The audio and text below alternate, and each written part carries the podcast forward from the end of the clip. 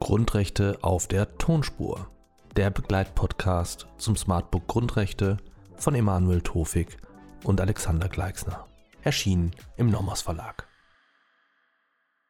Meine sehr verehrten Damen und Herren, wir kommen zum zweiten Video zur Eigentumsfreiheit gemäß Artikel 14 Absatz 1 Grundgesetz. In diesem Video wird es um Inhalts- und Schrankenbestimmungen gehen und um deren Eingriffscharakter und Rechtfertigung. Was sind Eingriffe in die Eigentumsfreiheit? Zunächst einmal gibt es abstrakt betrachtet drei Arten von Eingriffen in die Eigentumsfreiheit, wenn Sie sich den Normtext vergegenwärtigen. Die erste Kategorie, der erste Typ von Eingriffen ähm, ist die Inhalts- und Schrankenbestimmung gemäß Artikel 14 Absatz 1 Satz 2 Grundgesetz. Und diese Inhalts- und Schrankenbestimmung soll besonderer Gegenstand dieses Videos sein. Daneben gibt es gemäß Artikel 14 Absatz 3 Grundgesetz Enteignungen und wir haben noch eine weitere Sonderform, die praktisch bis heute keine Rolle spielt, nämlich die Sozialisierung nach Artikel 15. Grundgesetz. Was sind nun diese ominösen Inhalts- und Schrankenbestimmungen? Zunächst mal wollen wir uns begrifflich nähern. Der Begriff erfasst alle Regelungen, mit denen der Gesetzgeber Eigentum und Erbrecht im Rahmen seiner Ausgestaltungsbefugnis abstrakt generell definiert. Inhaltsbestimmungen stellen eine Ausgestaltung der Rechtsbegriffe Eigentum und Erbrecht für die Zukunft dar. Das ist das entscheidende Charakteristikum. Damit bestimmen diese Inhaltsbestimmungen den zukünftigen Schutzbereich von Artikel 14 Absatz 1. Das hat eine ganz bedeutsame Auswirkung auf die Normprägung dieses Grundrechts und ich darf an dieser Stelle noch einmal auf das entsprechende Video zu Einrichtungsgarantien und zur Normprägung von Grundrechten verweisen. Schrankenbestimmungen sind Ausgestaltungen, die in die Vergangenheit wirken. Das heißt, hier werden bereits bestehende Eigentumspositionen beschränkt. Und es ist offensichtlich, dass deswegen für Inhalts- und für Schrankenbestimmungen unterschiedliche Maßstäbe gelten müssen. Wie gesagt, Inhaltsbestimmungen gestalten die Rechtsbegriffe Eigentum und Erbrecht für die Zukunft aus. Bei den Schrankenbestimmungen geht es um bereits bestehende Eigentums- oder erbrechtliche Positionen, die sozusagen ex post beschränkt werden.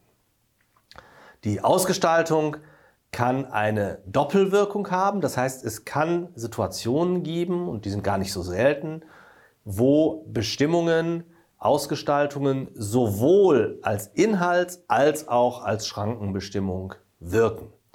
Das ist nicht zwingend. Die Ausgestaltung kann rein zukünftig angelegt sein. Dann haben wir nur eine Inhaltsbestimmung. Oft beobachten wir aber Doppelwirkungen. Was ist nun der Prüfungsmaßstab, mit dem wir einer solchen Inhalts- und Schrankenbestimmung begegnen? Inhalts- und Schrankenbestimmungen sind grundsätzlich als einfacher Gesetzesvorbehalt zu verstehen. Also Eingriffe als Inhalts- und Schrankenbestimmungen sind demnach durch Gesetz oder aufgrund eines Gesetzes denkbar. Eingriffe von Verwaltung oder Gerichten in Artikel 14 mittels Inhalts- und Schrankenbestimmungen sind also ebenfalls möglich, eben weil wir das als einfachen Gesetzesvorbehalt lesen und Eingriffe aufgrund eines Gesetzes denkbar sind. Dann stellt das Gesetz, aufgrund dessen die Verwaltung oder das Gericht handelt, eine Inhalts- und Schrankenbestimmung dar. Artikel 14 Grundgesetz verlangt damit nicht, dass der Gesetzgeber jede Kleinigkeit selbst regelt. Vielmehr kann er es der Verwaltung oder der Rechtsprechung im Einzelfall überlassen, die Inhalts- und Schrankenbestimmungen zu konkretisieren und auszufüllen. Reine Inhaltsbestimmungen, die bestehende Rechtspositionen unangetastet lassen, also die vergangene Sachverhalte, abgeschlossene Sachverhalte unangetastet lassen, sind lediglich an der Institutsgarantie zu messen. Was bedeutet das? Die reinen Inhaltsbestimmungen dienen der Ausgestaltung des Schutzbereichs und hier hat der Gesetzgeber einen sehr weiten Gestaltungsspielraum, eine sehr weite Einschätzungsprärogative. Die Grenzen der Ausgestaltungsfreiheit sind dann, aber auch erst dann erreicht, wenn das Rechtsinstitut Eigentum nicht mehr wirksam gewährleistet ist. Das sind also sehr weite Grenzen. Das heißt, wenn wir die Worte des Bundesverfassungsgerichts bemühen wollen, Zitat, wenn der Gesetzgeber an die Stelle des Privateigentums etwas setzen könnte, was den Namen Eigentum nicht mehr verdient. Zitat Ende. Dann also wäre die Institutsgarantie durch eine Inhaltsbestimmung verletzt. Wie können nun Eingriffe durch Inhalts- und Schrankenbestimmungen gerechtfertigt werden? Artikel 14 Absatz 1 Satz 2, das haben wir bereits festgestellt, ist ein einfacher Gesetzesvorbehalt und in dem Sinne Schranke. Und die Schrankenschranken, an denen die Schranke dann zu messen ist, sind äh, die üblichen. Das Gesetz muss formell und materiell verfassungsmäßig sein. Hier ist insbesondere die Verhältnismäßigkeit zu prüfen und wie gesagt wieder die Besonderheiten der Institutsgarantie zu berücksichtigen. Die Angemessenheit im Rahmen der Verhältnismäßigkeitsprüfung bei den Schrankenschranken hat dabei eine Besonderheit, die zu beachten ist, also gewisse Modifikationen durch die Judikatur des Bundesverfassungsgerichts äh, erfahren, nämlich äh, im Hinblick auf die Sozialbindung des Eigentums Artikel 14 Absatz 2 Grundgesetz. Nach Artikel 14 Absatz 2 Grundgesetz verpflichtet Eigentum. Was bedeutet das? Das bedeutet, dass der Gesetzgeber die Pflicht hat, das Allgemeinwohl bei der Ausgestaltung von Inhalt und Schranken des Eigentums zu beachten. Im Rahmen der Abwägung bei der Angemessenheitsprüfung führt das dazu, dass sozial motivierte Einschränkungen unter erleichterten Voraussetzungen gerechtfertigt werden können. Die Faustformel, die hier zum Einsatz kommt, ist, je stärker der soziale Bezug der Eigentumsposition, desto eher sind Einschränkungen zu rechtfertigen. Darüber hinaus ist zu berücksichtigen, dass das Grundeigentum situationsgebunden ist. Das heißt, im Rahmen des Grundeigentums, Grundstücken, gelten auch hier nochmals Besonderheiten im Rahmen der Verhältnismäßigkeitsprüfung. Das Grundeigentum ist durch seine Lage im Raum, die Beschaffenheit und Umweltbeziehungen geprägt und in diesem Sinne situationsgebunden. Der Gesetzgeber kann diese Situationsbindung bei der, bei der Ausgestaltung von Inhalt und Schranken beachten oder auch nicht.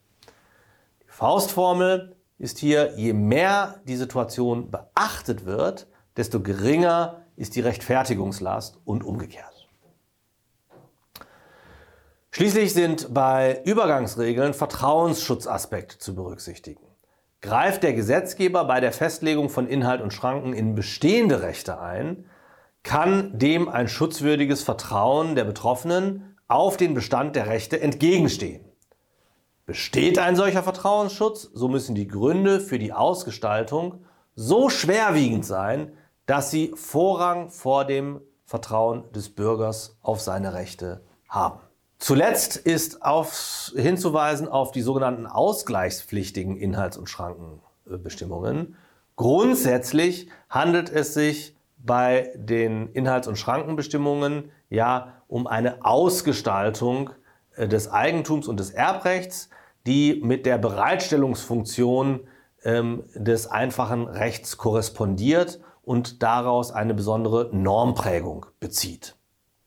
Das bedeutet, dass grundsätzlich Inhalts- und Schrankenbestimmungen weder ausgleichs- noch entschädigungspflichtig sind. Ja, das ist der Grundsatz. Bei unverhältnismäßigen Inhalts- und Schrankenbestimmungen haben wir als Rechtsfolge grundsätzlich die Nichtigkeit. Es gibt also keine Möglichkeit, ähm, hier Ausgleichs- oder Entschädigungsansprüche geltend zu machen. Allerdings gibt es eine Ausnahme, und zwar für Ausgleichsregelungen bei unverhältnismäßigen oder sagen wir jedenfalls unzumutbaren Härten im Einzelfall. Vorrangig ist hier, dass nicht finanzielle ähm, äh, nicht finanzieller Ersatz oder nicht finanzieller Ausgleich geschaffen wird. Mit anderen Worten, dass ähm, die äh, unverhältnismäßigen oder unzumutbaren Härten im Einzelfall vermieden werden. Das kann geschehen etwa durch Übergangsregelungen, durch Ausnahmen, durch Befreiungen. Das hat das Bundesverfassungsgericht sehr schön aufgefächert und äh, durchbuchstabiert in einer Entscheidung zum Denkmalschutz aus dem Jahr 1999. Subsidiär, wenn wir also keine Übergangsregelung, keine Ausnahmeregelung, keine Befreiungstatbestände vorsehen können aufgrund der Materie, subsidiär dürfen ganz ausnahmsweise die ähm, Wirkungen abgefedert werden durch einen finanziellen Ausgleich. Das heißt, ganz ausnahmsweise darf es auch bei Inhalts- und Schrankenbestimmungen mal Ausgleichs- oder Entschädigungsansprüche geben. Wichtig ist, der Sache nach passen sie eigentlich nicht in das System der Inhalts- und Schrankenbestimmungen, weil es eben hier keine Enteignung oder dergleichen ist. Ich danke Ihnen herzlich für Ihre Aufmerksamkeit zu diesen Ausführungen zu den Inhalts- und Schrankenbestimmungen.